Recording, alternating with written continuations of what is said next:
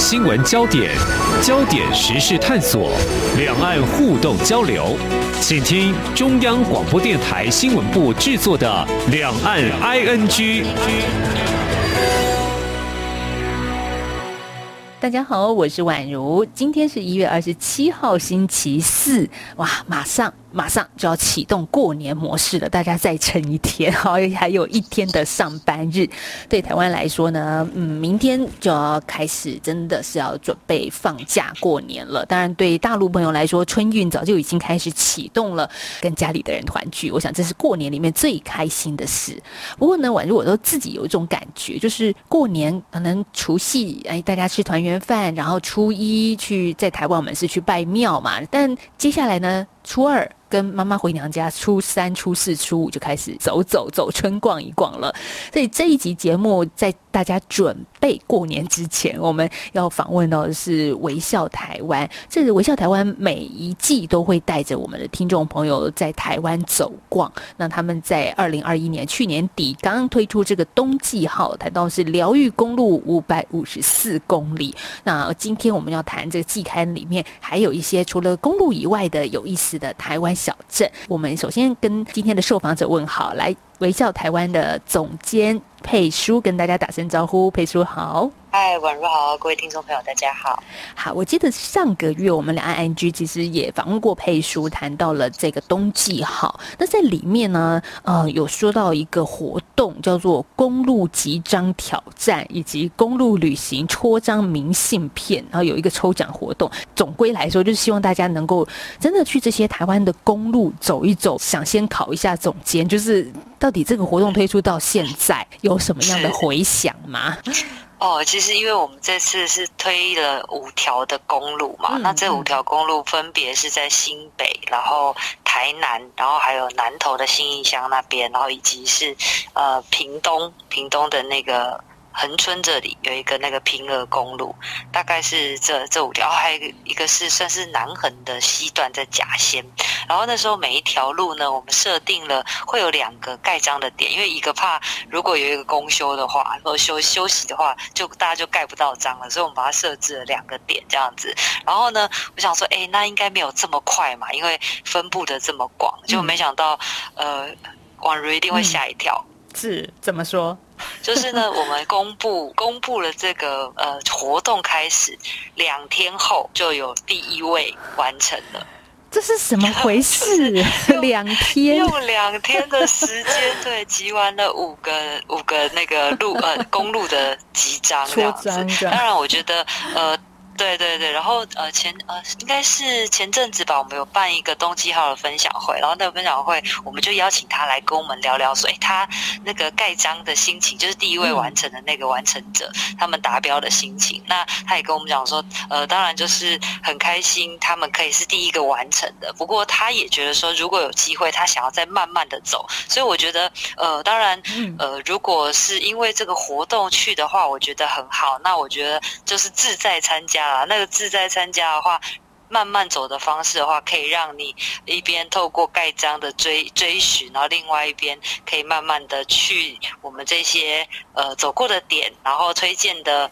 吃小吃啊，或者是店家走一走的话，我觉得其实是最好的。所以，呃，我们这个活动会一直到二二月的十五号，二月十五号就是过年后会做一个截止。那前五十位都会送给他们一个完完成的那个徽章。那现在已经有三十个人已经完成了，所以还有二十名的机会。是，所以要走完这个总长是五百五十四公里嘛，就是前面第一位。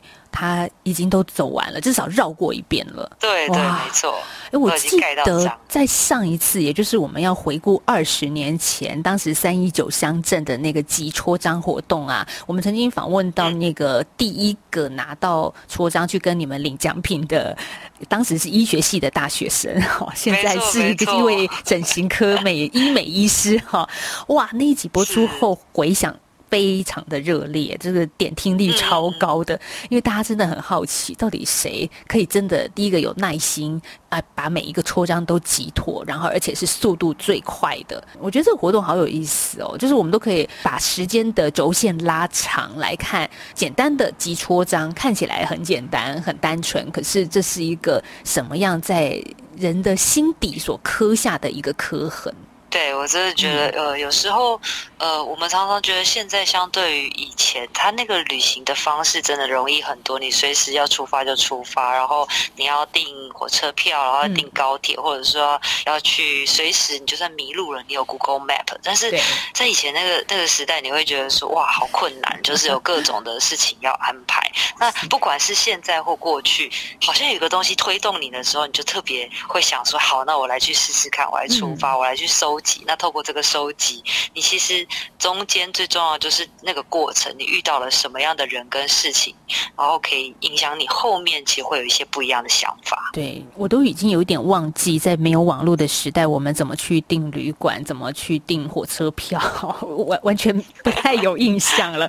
哎，是，哎呦，好像以前还有那个黄页簿，就是电话本嘛，像像百科全书那么重的东西，然后在上面翻，有什么旅馆上面有。电话就会打电话去问，有，而且我都会想象说，可是如果你你你去的时候，你才会知道它长什么样。对，我觉得那个那个年代忽然变得好遥远哦，而且感觉好危险哦，充满地雷。嗯、现在我都还会看一下这个呃网友的评论，然后你才会决定说，哎，要不要订。但是有的时候真的说实在的，有一些旅游你走的辛苦，走的这个查找资料的过程，它就会让你。已经开启你的一个旅程了，而且那种刻骨铭心是存在的。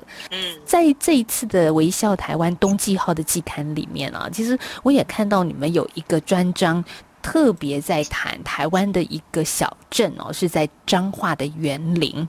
真的，我我们就想说，平常会到彰化没有错，高铁也有彰化站，可是园林真的不会。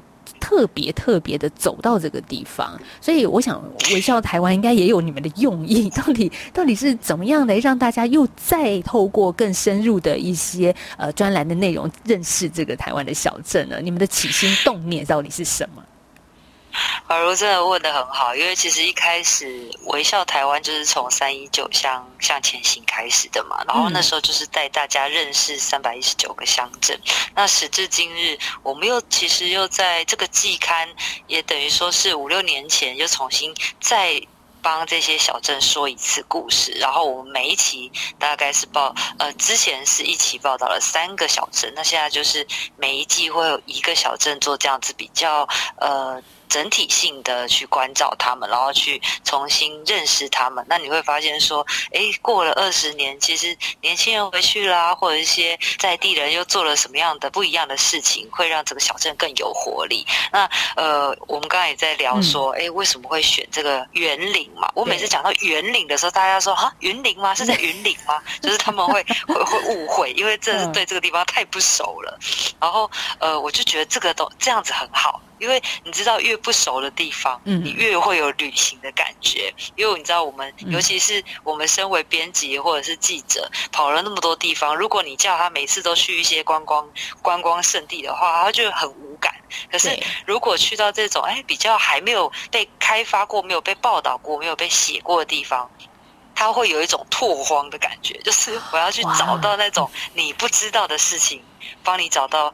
有趣的事情，然后很棒的事情，美好的事物要分享给你，你知道那个记者的心情就不太一样了。所以，我们这次会选择园林，也是因为第一，我觉得他有一些年轻人在做一些不一样的事情，他还是已经开始慢慢聚集了一些活力在里面。然后，第二个是相对于其他比较呃大家比较熟悉的城镇，它是比较陌生的，所以我就觉得说，哎，这个很好，我们来试试看，用园林来告诉大家说，哎，什么样？怎么这样的小镇跟其他地方有什么不一样？然后没想到我们去完之后，我刚才才在跟宛如说，我看了报道之后，我自己决定去了一趟。所以我在呃跨年的时候，就是三十一号，去年呃十二月三十一号当天我就下去了。哇，我就坐到那个彰化的高铁站，然后我请呃朋友，就是请我们的受访者来接我。那大概他开了二十分钟就到园林了。园林真的是。非常热闹的地方哎，可是它既热闹，但是又有一种乡村感，我觉得好可爱哦。对，可是我一直觉得从听到园林这两个字就觉得，嗯，它一定是很乡村，它一定是很乡下。嗯、可是你们的报道里面不是这样子哎，嗯、就是给大家打破既定的印象，其实园林是很热闹的一个小镇。没错，因为你知道我呃，就我在。报道之前，我对他的印象是什么？嗯、第一个是我不晓得宛如记不记得，我们有看过一次的那个新闻，那个新闻就是在讲说，呃，园林是富翁人数最多的小镇。因为它有非常多的存款在里面，然后你知道他就是其实非常的富有，然后因所以因为如此，所以台中啊，就是中部很多大型的餐厅，他们想要把它开在园林，因为他们觉得很有市场，他们的消费能力很强。还有说是全台湾银行密度最高的一个小镇，对对对，因为大家希望 希望要要存钱嘛，有存钱的需求嘛，所以所以那个。银行的密度最高就在这边，所以你就知道说，它看似好像很像乡村，很淳朴的外表下面，其实内在有一些都市的性格在里面。那那个性格就是因为，呃，它其实背后有一个这样子的产业，就是加工的产业。那不过我觉得这里要讲的话，我觉得要从清朝那时候开始讲起。清朝的时候，其实那时候。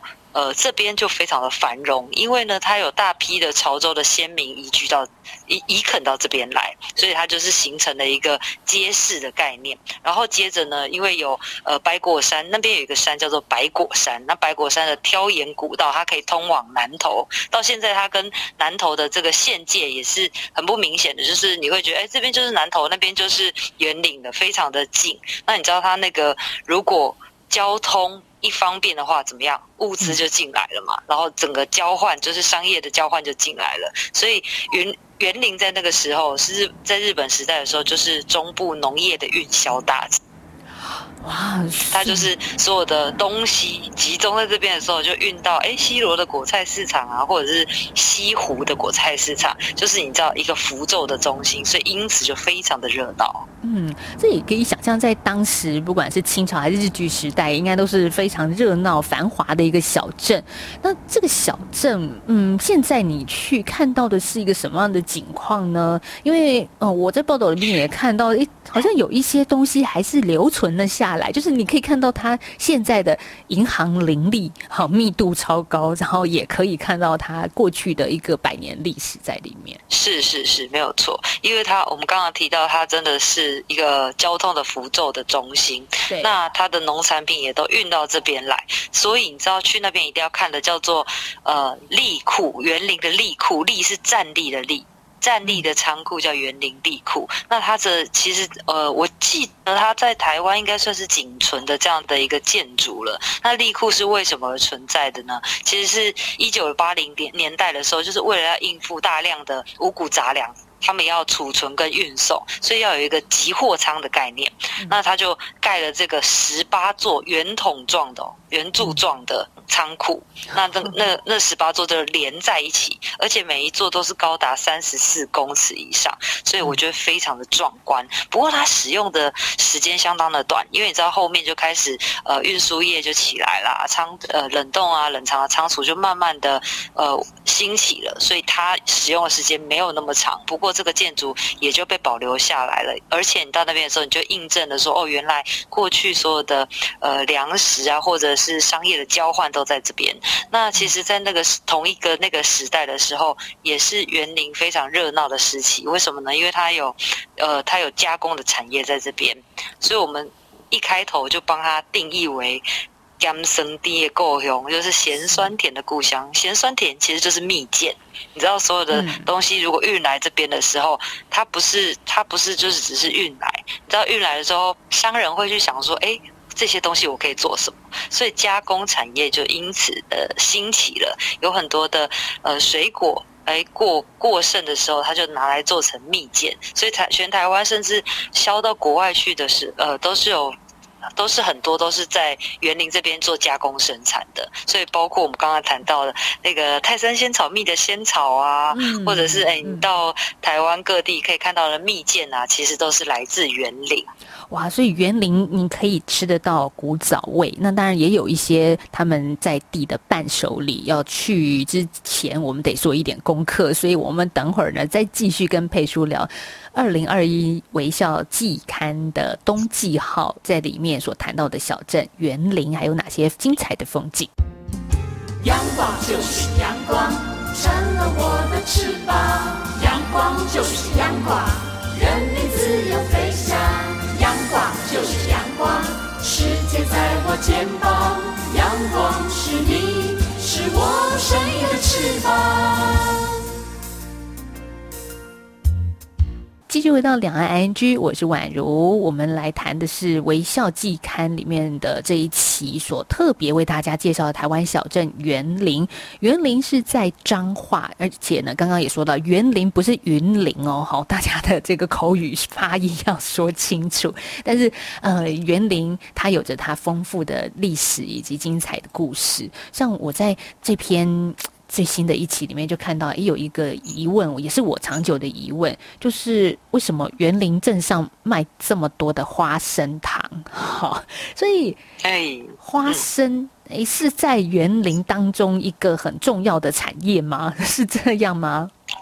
我觉得这就要回应到刚刚我们讲的，园林就是这样子，就是交通这么方便的地方，嗯、所以它。有铁路嘛？我们知道他们也有火车站，然后你看现在距离高铁这么近，我真的觉得他真的是得天独厚。那其实因为铁路就把海线的花生跟平原的糖都载运到了这边。那你知道我们刚刚讲的园林人很会做生意，他们又有加工厂，所以就干脆把它做成了花生糖。所以在这边你可以买到哦、呃、那个年代久远的老店的花生糖，竹广香的花生糖。我就觉得哇，原来园林也有花生糖，并不是因为它产花生，也不是因为它产糖，而是因为它的交通很发达，而且它的加工业很发达。从这里就。可以看得出来，好，所以加工业很发达，连蜜饯啦，连仙草蜜啦也都有。不过在照片里面也看到说，哎，他们的那些呃陈设啊，还真的蛮古早味的耶，蛮符合他们所卖的一个在台湾早期的这些零食。就是那个整个装潢是特色吗？还是是怎么样的？你在里面走访了一下。哎、欸，我一定要讲一下，其实它并不是都那么古早味啊，因为我们刚才讲到，它也是有点半半城半乡的那种都市，所以那边也我其实有看到很多新的建案跟大厦都有了。不过你知道，我们喜欢什么，我们就会专门去找什么。所以在杂志里面你看到的一些哦，譬如说很古老的茶茶行啊，或者是你知道那个呃市场旁边还有那种专门在打打刀的，打那个菜刀的，嗯嗯，杀猪刀的那种，你知道很大只的那 对，很少见。那那些店都是包围在那个第一市场的附近。那第一市场里面呢，有一个很特别的，叫做虎头门。那个虎头门其实就是呃。残留下来算是遗构吧，就是只剩下那那一面的红砖的墙跟城门的概念，但是其他的都是已经算是现代的建筑了。然后其实木结构都还在，你就知道说第一市场也是年代久远。所以你知道，如果喜欢那种砖呃砖墙啊、老屋啊、窗花的啊，去到园林真的会很开心，因为你走在呃镇上的时候，你随处走两步，你就可以看到一个老宅，然后走两步，你就会看到。到哎，那个很漂亮的窗花，你可以用这样的方式去散步，我觉得特别的有意思。嗯，这也可以看出。主编的一个个人风格跟这个品味。喜好，对，是。就是每次都可以带着我们去看一些很文青的东西，但有的时候我们去看啊，哎，它就是市场嘛，好像就是没有那个 feel，没有那个感觉。嗯，但是它就是得你真的呃拿着杂志按图索骥，好好的去品味，真的有一些小店穿梭在这个现代建筑物当中嘛。你刚刚说到园林的食品加工产业非常的发达，那刚稍微提到一点了，就是仙草蜜，好，这也是在台湾我们从小耳熟能详的一种饮品，但是它其实，在员林的一个发展的这个食品的产业当中，也有他们一个自己的故事啊。哎，对，没有错。嗯、其实，呃，我们刚刚讲的那个蜜饯，就是甘生滴，它其实过去啊是在白果山上啊，你知道有很多人家都是在做蜜饯，然后做好了就拿到白果山。现在白果山还是一个游乐区，然后就就会在那边卖。然后你知道过去。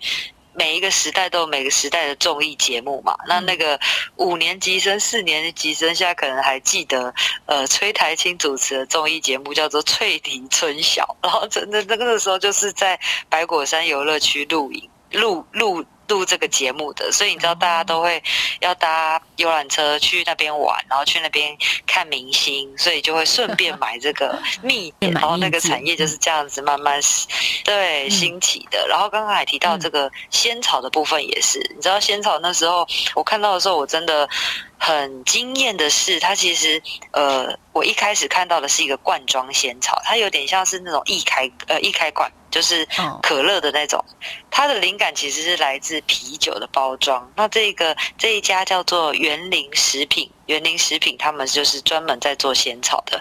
不过呢，在呃第一代的时候，那时候他也是在白果山。那白果山他一开始是做做蜜饯，然后后来呢做一做之后，他就发现说，哎，有一个契机，就是他就开始做了这个我们吃串冰会用的一些料。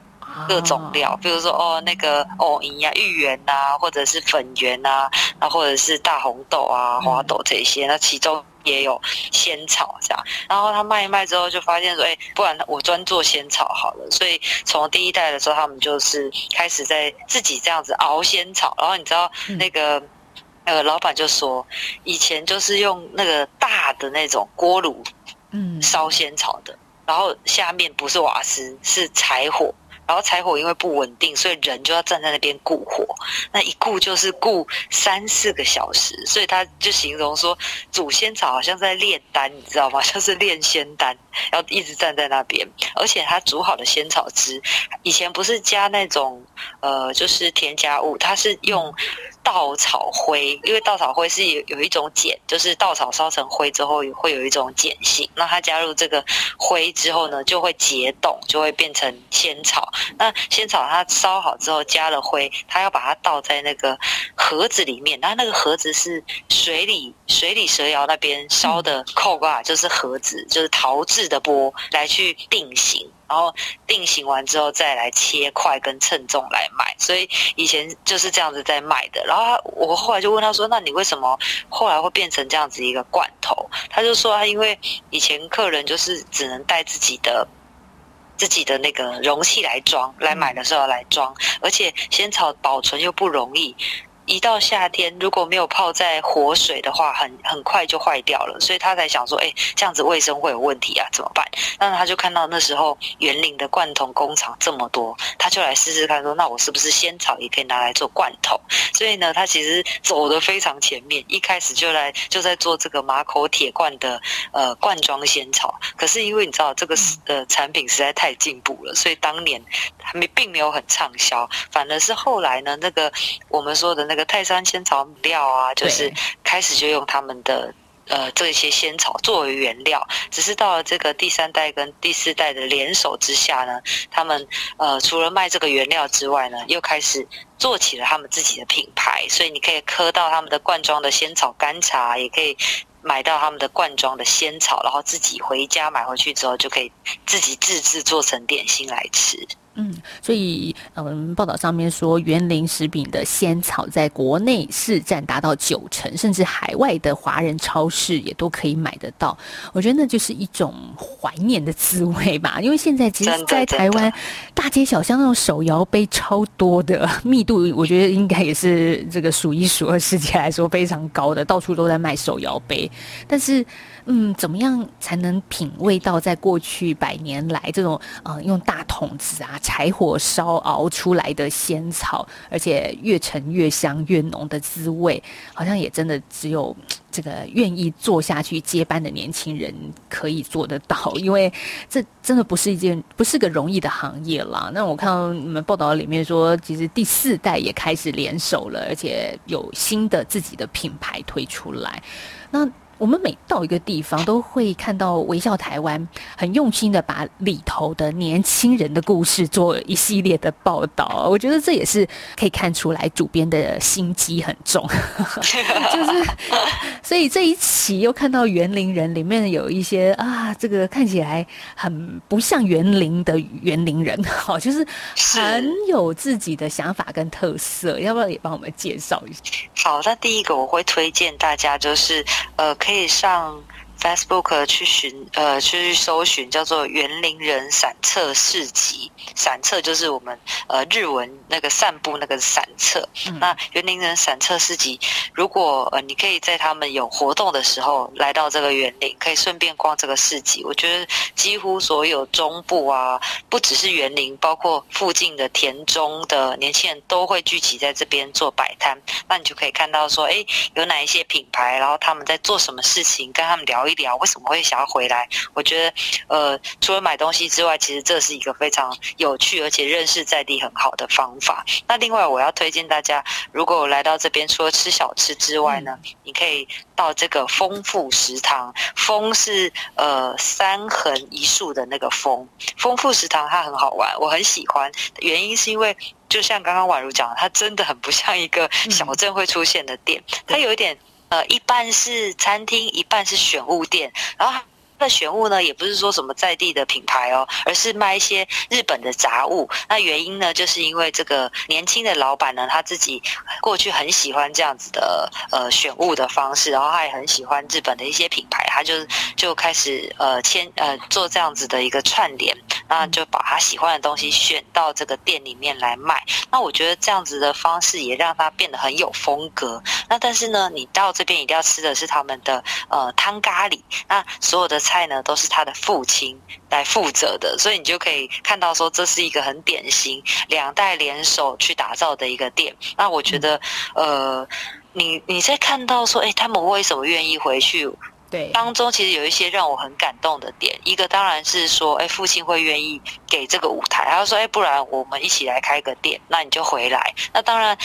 父亲愿意做出这样子的一个呃，就是搭建这个舞台让儿子回来，当中也并不是说完全都没有争执哦，没有啊，他们还是会会吵架啊，然后他们还是会需要更多的沟通啊，因为爸爸可能就觉得说，啊，你做这个选物干嘛？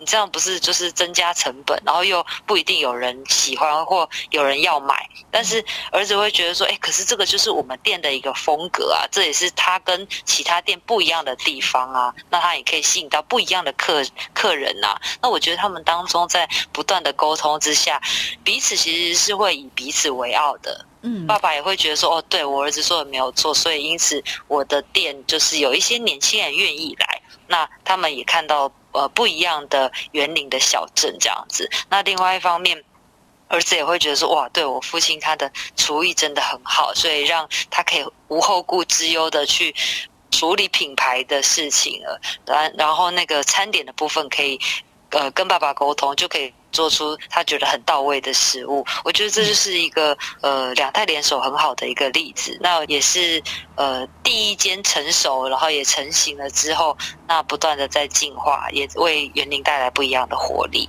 嗯，但你刚刚也提到像散策市集啊，真的年轻人返乡之后，也就是那些困难还是得面对，因为譬如说里面提到嗯。到底该怎么样让市集有更多人能够知道呢？那脸书，哎，刚刚佩叔有提到，脸书是一个大家可以加入的方式。对，没有错，因为我觉得，呃，市集很有趣哦，它也是另外一个舞台。那与其说是舞台，它是一个。嗯让你创业试水温很好的地方，因为它毕竟不不太需要像我们开店要租房子、要装潢，然后要人力的一些成本。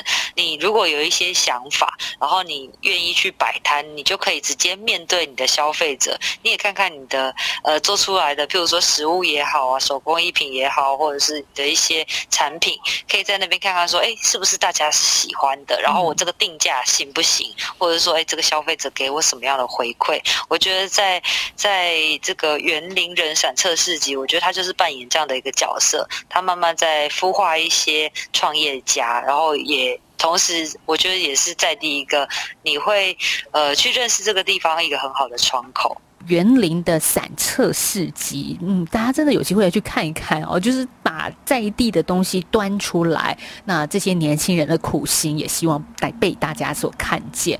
好，他们没在怕的，好，这就是一种年轻的勇气吧。好，但是我觉得这个精神是很棒的，也让大家走一走。除了台湾的嗯观光景点之外，我想这一期节目。也可以听一听台湾的小镇，嗯，有一种诶、欸、给大家耳目一新的感觉。这些小镇说真的，宛如我自己也没有深入的去走过，所以很感谢佩叔在今年的过年之前带给我们这么精彩的一集的分享。谢谢佩叔，谢谢，谢谢宛如，谢谢大家。好，我们今天节目进行到这了，明天我们再继续聊喽，拜拜。